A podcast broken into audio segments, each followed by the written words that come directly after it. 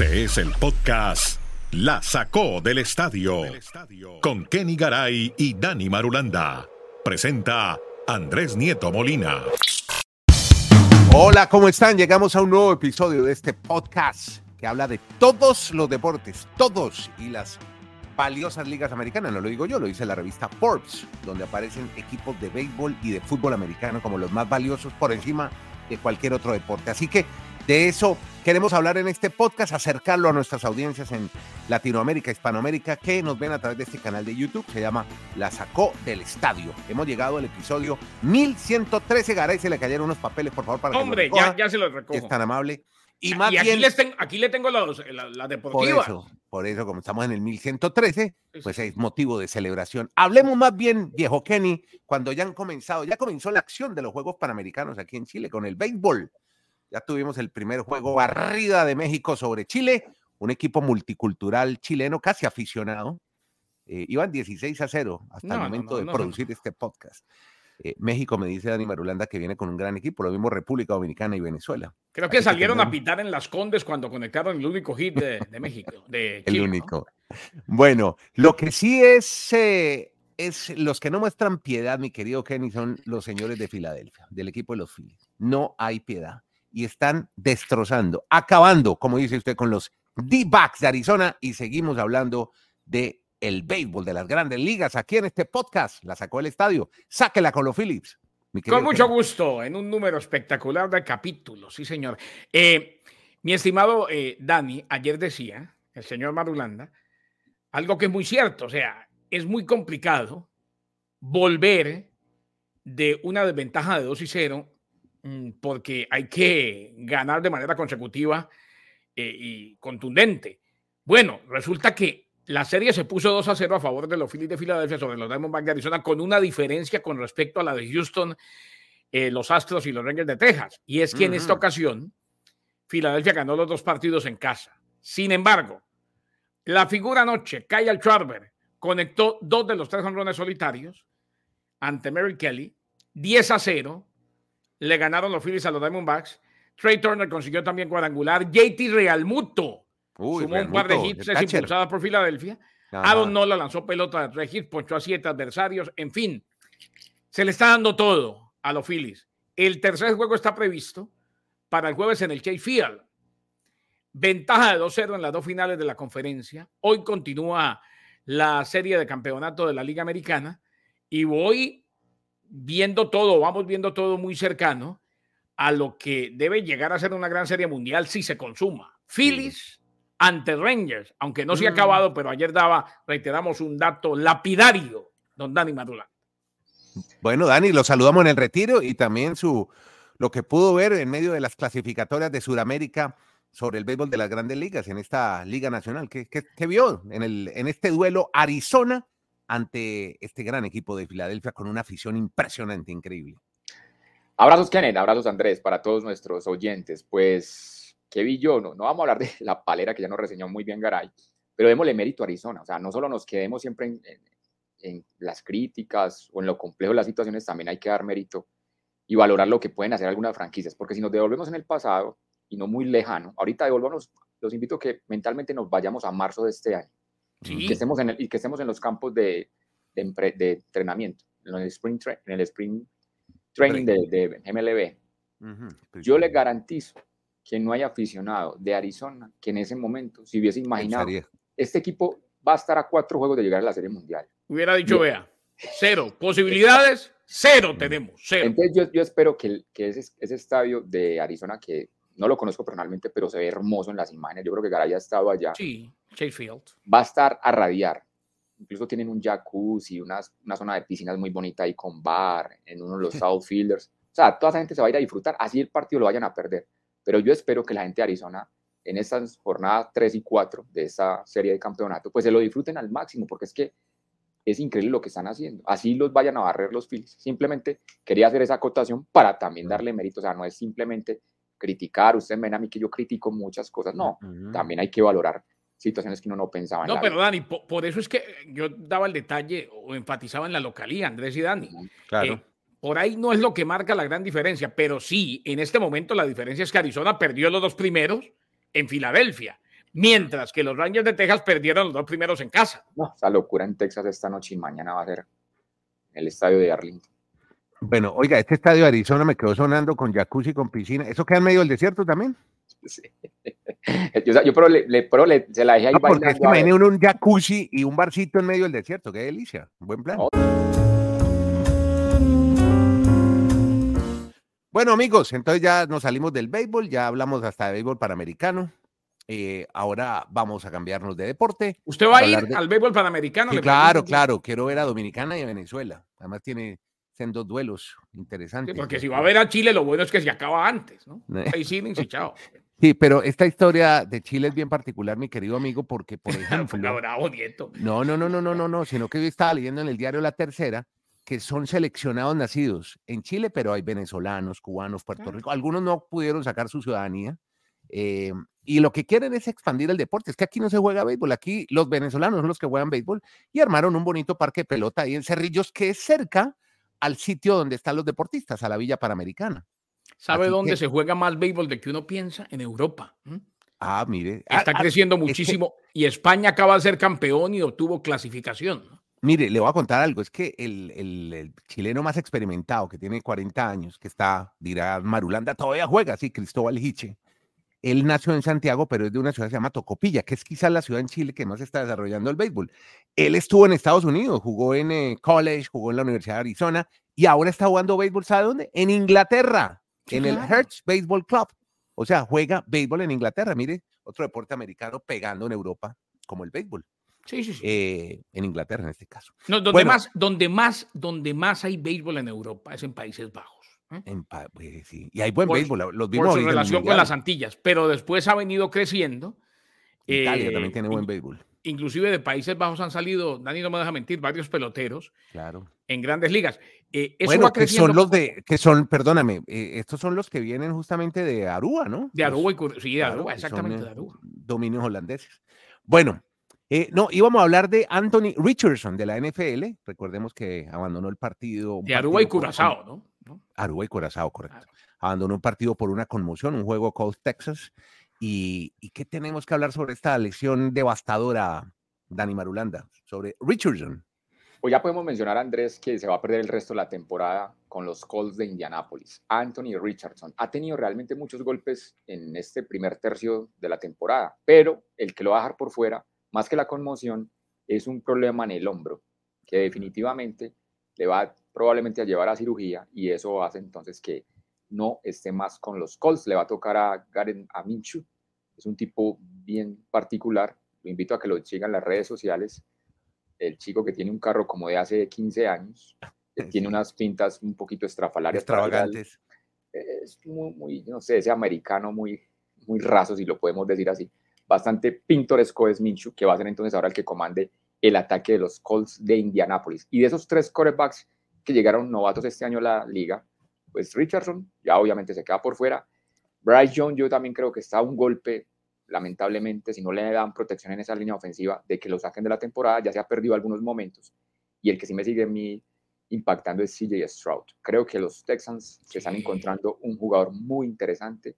Cuando muchos tenían interrogantes y realmente tenía el potencial para hacer el NFL, hasta el momento ha jugado muy bien ese chico como quarterback del equipo de Houston. Este Perfecto. Mincho Andrés es el Sí, mismo señor. que eh, la gente lo recuerda, Ujú, que cuando estaba en Jacksonville, antes de que llegara Trevor Lawrence, eh, la gente iba al estadio con el bigote de Minchu. ¿eh? sí. Ah, mira. Un bigote tipo, ¿cómo lo Pues ahora- Tipo mariachi, ¿no? En el momento era muy llamativo, ahora todo el mundo está de bigote. Ya, todos, ya está de moda eso. Vea usted. Deja el Oiga, bigote hoy, Marulanda, tremendo bigotonazo. ¿eh? oiga, hoy estaba, ustedes saben que yo en mi programa de radio que hago en la quinta región, ha- hago una sección de recuerdo, pero cu- curiosidades, y encontré un dato interesante que ha lugar a eso que ustedes están hablando. Ustedes saben que en el 2005, en un día como hoy, la NBA diseñó esa medida de que los basquetbolistas tuvieran una mejor imagen pública y los obligaron a vestir atuendos elegantes o casuales cuando estén representando a su equipo la liga. Yo no sé si eso tenga que ver un poco con las pintas con las que llegan al estadio, que llegan unas pintas bien particulares, pues, parece eso- un desfile de modas. está- Caray, eso ya está, perdón Andrés, eso ya está tan definido, incluso por sus agentes de imagen. Por ejemplo, el caso de Patrick Mahomes. Patrick Mahomes cuando juega de local va con indumentaria muy deportiva. Pero estoy, estoy sea, hablando ¿cómo se de, de, NBA. NBA. Sí, no, pero, pero, pero eso se ha trasladado a muchos en todos los deportes. O sea, la Ah, ok. La, importancia, la importancia que tiene ya incluso el asesor de imagen de, un- de una superestrella de estas. Claro. Patrick Mahomes va a los partidos de local en ropa Sí. deportiva. O sea, una, es que voy a ser muy Mm. colombiano en los términos. ¿Cómo es que decimos nosotros sudadera? Pues en el sudadera, en el- Sudadera, sí. Eh, claro. Bueno, esas chompitas. En Mm. cambio, cuando va de visitante, va de un brillante Ah, vea. Bueno, ropa de, Un de traje- mire que, que es algo que traje de- la liga. Un traje de lujo, de luces, como los que se ponía Ricardo Mayor allá en Coralgüey. ¿eh? Así se ponía Ricardo. Uy, ¿Como, hombre, como de torero o qué? que- ¿Con medias rosadas o qué? Como No, no, matador no, de no, toros. él tenía su. Él, él- él- él Mm. sabe, él nos, nos decía que nos iba a enseñar de etiqueta y todavía no nos ha enseñado. de etiqueta. Bueno, Bueno, vean, más bien me voy de deporte. Vámonos a la NBA. Porque tenemos un lío gravísimo en San Francisco. Tenemos un lío ¿Qué con un basquetbolista, Draymond Green. Parece que no va a estar en el inicio de la temporada. Gran jugador, un bastión del equipo de California, el equipo de Golden State. ¿Qué le pasa al, al bueno de Green, a Draymond? ¿Qué es lo que está pasando, Kenny? un Draymond Green, eh, Andrés, que tiene un problema de tobillo.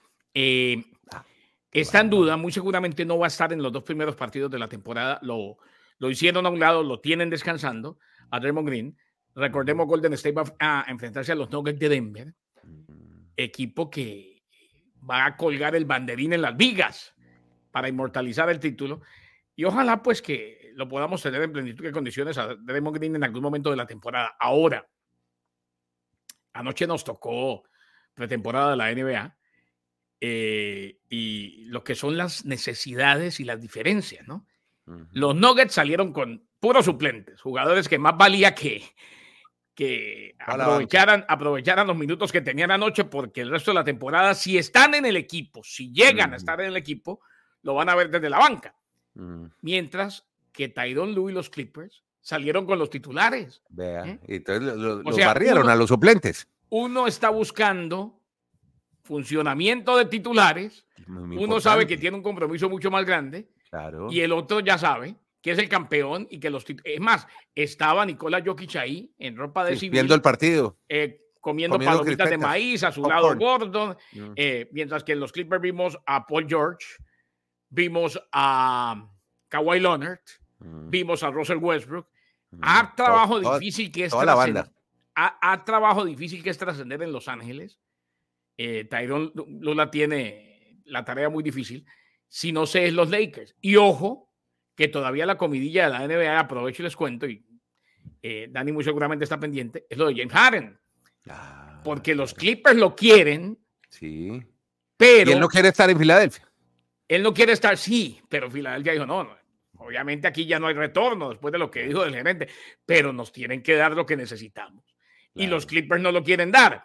O sea, muy Mm. seguramente empieza la temporada en el roster de los 76ers. Pero ayer nos preguntábamos una cosa, eh, y no me alargo mucho. ¿Usted se imagina el pobre Tyron Lu dirigiendo a Harden si llega, Hmm. a Paul George, Qué a. Russell Westbrook? ¿eh? Mm, Me falta No, no, uno, no. Dani. no, ah, no, y a sí. Kawhi Anthony Leonard. Y a Kawhi Leonard. Ah, los- Manejo de grupo. ¿Quién va, ¿Quién va a decir, vea, yo sacrifico mi ego por el equipo?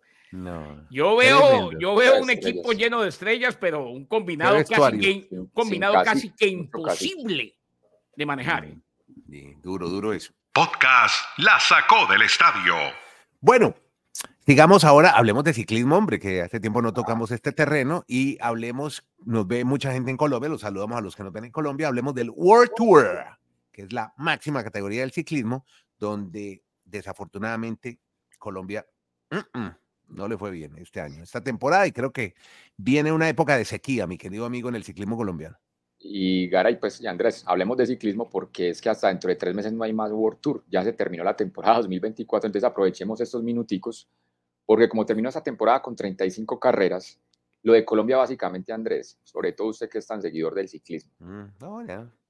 tenía Colombia 10 años consecutivos, desde el 2013 hasta el 2022, en que por lo menos había un ciclista que había ganado una carrera World Tour Mm. o la Vuelta a Cataluña, o algunos ganaron el Tour de Carreras Francia. grandes, se ganaron etapas, pero ninguna carrera. Exacto, desde el 2013 hasta el 2022, siempre por lo menos uno. Este 2023, el ciclismo de Colombia se va en blanco. Pero Claro. Llamativo lo que usted nos acaba de reseñar, es que en el 2021 y en el 2022 solo se ganaron seis etapas. Este año ganaron ocho. O sea, están para disputar etapas, pero como decía el gran Rigoberto Urán, aprovechen a ver la serie de Rigoberto. Sí. A que la cuelguen, maestro, me dejaron colgado. Después les, les tengo que. Rigo les dijo en una entrevista que causó mucha, mucho furor, o algunos inquina, no sé, porque le dijo: Sí, vamos a tener ganadores de etapa, pero yo no veo capos, y es la realidad. Colombia se está quedando sin un gran Tiene que haber un superdotado, un Egan, un Nairo, que surja así, que brote de la naturaleza. Eh, porque ahora es alimenta él habla mucho de la alimentación, que ahora, y los ciclistas, sobre todo el norte de Europa, muy bien alimentados desde bien chiquititos y muy bien oh, preparados, se ubican bien en el lote. Él habla, él habla mucho de lo que se llama el, entrenamiento invisible en, otros deportes, o sea, cómo se cuida usted todo el tiempo, no simplemente en las competencias, que esa es la gran diferencia que hay con los ciclistas europeos. Y cierro hablando de Juan Sebastián Molano, es que Molano y que se fue el ciclista en Colombia que más etapas ganó este año. Eso Emiratos Árabes. Exacto. ¿Qué quiere decir eso? Que ya no estamos pendientes de los escaladores, sino de los que llegan al embalaje. tres, victorias de, él. Parece, parecemos hablando de otro ciclismo. Pero bueno, eso es simplemente entonces el balance que podríamos decir así a grandes rasgos de lo de Y esperamos, esperamos, señor Nieto, eh, que se dé tal y como usted lo dijo, me encantó la definición de Nieto, que el próximo capo del ciclismo brote de la naturaleza. Claro. Oiga, a propósito, la única buena, ya que menciona Rigo. Muy ecológico, muy ecológico. Sí, claro. Yo, yo me imaginé. Yo, me imaginé a Nairo Quintana saliendo por allá como de una flor. Claro, es que son así, surgen así, brotan sin cuentos de niño. espontáneo. eso no tiene ninguna formación ni ninguna preparación. Perdón, ¿hasta cuándo? talentos naturales. ¿Hasta cuándo no hay World Tour? Eh, me dijo Matulanda. Hay una carrera en enero normalmente en Australia y ya de febrero. Pero le tengo una buena. O sea, hasta enero no hay. ¿No sabe por qué? Febrero, Para febrero, advertirle a Nieto que de aquí a enero no vamos a hablar más de ciclismo. No venga con ninguna carrera porque Dani la va a pisotear, le va a decir, esa es World Tour. ah, sí, claro. Pero me deja hablar, hombre, del giro de Rigo que tendrá a Ut Van Aert. Va a estar por Cundinamarca. 12 de noviembre tendremos a Ut Van Aert, uno de los mejores ciclistas del planeta, una máquina total. Estará justamente, pues esto es una cosa más recreativa, más de relaciones públicas, más de que Rigo se gane una plata más de negocio. Mm. Bueno, muy bien. Ah, Estamos en el, giro de Rigo. El, el giro de Rigo. El giro la importancia de, casarse bien, señores. Muy bien, mijito. Muy bien, mijito. La importancia, la importancia de casarse bien. La, la, esposa de Rigo la que Exacto. planteó muy bien cómo era el resto de su vida. Para, Michelle se llama. Manejar los negocios, para manejar los negocios. Michelle, claro. En cambio, la chilena a mí me tiene en la quiebra. Pero bueno, cada cual. Bueno, me voy de deporte. Mm. Puños, boxeo. ¿Ustedes se acuerdan que ¿Quién transmitía mucho las peleas? Siempre veíamos las carteleras, eran un canal de cable que transmitía películas, Showtime. Ah, ¿Recuerda que muchas de las grandes películas, grandes carteleras las transmitía Showtime? Pues parece que se abre. No se, se abre Show. Ya, listo. Ya no va más Showtime y ya no se pueden ver peleas de boxeo en este canal. Es que, ojo, es gravísimo lo que está pasando. El primero que se fue, ustedes lo recuerdan, fue HBO. ¿Se acuerdan? ¿Eh? Claro. Dijo, boxeo no más. Y lo hizo por muchos años. Y Showtime deja de transmitir boxeo luego de 37 años ah. haciéndolo constantemente. ¿eh? Imagínense, desde la época de Don King. Exactamente. Ojo, PBC de Al Heyman tiene un acuerdo exclusivo con Showtime y ha sido el principal proveedor de peleas desde el 2013. Inclusive la principal estrella en ese momento, cuando firmaron el acuerdo, era Floyd Mayweather. No quiso hacer comentarios ayer, PBC, pero está buscando acuerdos de transmisión, porque necesita urgente que alguien le transmita las peleas. Eh, está hablando con Amazon Prime Video. Bueno, pero ESPN transmite ya está Sí, no, pero ese, sí, pero esos son otro tipo de carteleras. Pero, mm. pero a ver, eh, eh, las, las de Showtime eran como las de Élite. Exacto. PBC está Perdóname, Kenny, eran pay-per-view. sí, o, los que no eran pay-per-view había que tener la suscripción a Showtime, que también da películas y todo eso. Eh, PBC está explorando acuerdos con Amazon Prime Video y con Dazón. Mm. Recordemos que Dazón tiene una asociación de con Mushroom Boxing y Eddie Hearn y Golden Boy Promotions eh, de Oscar de la Hoya. Así pues que están buscando dónde poner eh, sus peleas PBC. Ayer hablábamos con alguien que por mucho tiempo comentó boxeo y especialista en el tema. El boxeo anda muy mal. el boxeo ya no da. Las únicas peleas que dan son las del Canelo y son malísimas. ¿eh? Necesitan figuras. Eh, no, es que, es que se les comió el mandado totalmente, ¿sabe quién? Las artes marciales. Dani le pegó donde. La UFC y todo eso. Ya, hermano, ya el fin de semana la gente compra el pay-per-view de la UFC. ¿eh? O sea, esto es grave. Que se vaya Showtime después de 37 años, que se haya ido eh, HBO, le están diciendo al mundo, señores, esto ya no da. Hace tiempo no hablamos de Dana White, usted me tiene descuidado ese tema. simplemente. La UFC. No, a Karaki como que siempre le encuentro el. ¿Cómo se dicen ustedes? La, la, quinta, la, quinta pata al gato, que siempre pongo problema. Es que yo pienso, Andrés, que Showtime, el nombre era muy bien dicho, tiempo de show. Yo creo que era más el show que hacían en el, en el mundo del boxeo que lo que realmente se veía. Era, y eso, el show. Y eso que tenían, hubo muy buenos boxeadores, pero con el paso del tiempo, yo creo que la gente no come vídeo, la gente se va dando mm. cuenta. Nos vamos a quedar toda la vida pensando que hay el show y entonces y, y los medios. Y... No, la gente va, va, va, entendiendo y va consumiendo otros productos. Y hoy, la UFC, yo lo dije anteriormente, que a Canelo primera vez que no le toca una pelea el 15 o 16 de septiembre, en, esa, en ese fin de semana de fiestas patrias, porque la UFC tenía mejor cartelera. tenía la mexicana esta. Exacto, la que usted nos contó los últimos minutos con, e, con una fama, la famada sección de este podcast. Aquí también se habla de fútbol y lo vamos a hacer justamente para hablar de clasificatorias. Ya estamos hablando, bueno, aquí en, Chile viven muchos venezolanos. De hecho, el señor que trabaja en el edificio, el conserje, camiseta de Venezuela, estaban felices. un señor que me encontré ayer, otro amigo. No, felices. El maturinazo. Yo creo que es lo, como lo más destacado, tener ya a Venezuela en este momento en un mundial de fútbol, ¿no? En fútbol, no en béisbol.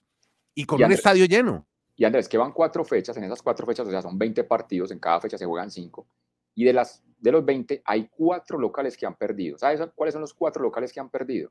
¿Quiénes? Dos veces Perú y dos veces Bolivia. Por eso hoy la tabla es muy sencilla de, de relacionarla. Si tú pierdes en casa, pero el detalle es que con quién perdió Perú, con Argentina y con Brasil, que eran las que son las que van al Y ya se lo sacó encima. Ya listo, ya no juega más y Bolivia y Bolivia ya perdió con Argentina. Entonces, yo creo que todavía falta mucho y que esa disputa... Está apasionante esta la... Yo, yo le dije, Kenny, está apasionante esta clasificatoria. Yo, digo que eso del octavo, séptimo y sexto y ya le va a dar cambio a Garay. Eso del octavo, séptimo, sexto y quinto va a ser interesante. Bueno, buen tema ese para seguirlo discutiendo y debatiendo aquí en este su podcast. Haga su donación aquí en el Baki, como hizo don Alberto Ruiz, que además dice, él quiere final Serie Mundial Arizona-Texas. ¿Qué le decimos a Alberto? Que yo soy con él, que yo soy el único de este espacio con él, que yo también quiero esas, pero en momento está difícil con Arizona. yo quiero, yo quiero Phillies, eh, Texas, pero se puede dar, porque es que Arizona no ha jugado en casa, lo que dijo Maduro. Bueno, ahí tiene, Alberto, y gracias por creer en este proyecto, Alberto, uno de los grandes creyentes de este y seguidor de este podcast. Y a usted también lo invitamos aquí mismo, en esta página de Baki, nos busca podcast, la sacó el estadio y hace su contribución. Ayer me fui a Starbucks y me, me, tomé un café tan feo y tan malo que me arrepentí de haber pagado tres dólares lo hubiera invertido en el podcast La Jaco Estadio, que me entretiene más y me divierte más. Hágalo aquí en el Baki. Alberto, para ti siempre tendré el corazón abierto. A propósito de Starbucks, hoy es un día especial. Abren el primer Starbucks en Bucaramanga. No, qué maravilla. Uy, pero el café regular, por lo menos aquí en Santiago. Va a, haber, va a haber congestión en Bucaramanga. Las vías no va a haber por No, no, no. no, no, no se burle, Marulanda. Como en Bogotá. Caray, es la, en Bogotá. Tercer, es la muestra de nuestro tercer mundismo. Abre bueno, pero ¿qué hacemos? Y bueno, colapsa la ciudad. Yo estoy feliz porque Pipe Sarruc, por ejemplo. nuestros Pipe Sarruc va a pedir su maquillaje. Chao, que la pasen bien. Podcast La Sacó del Estadio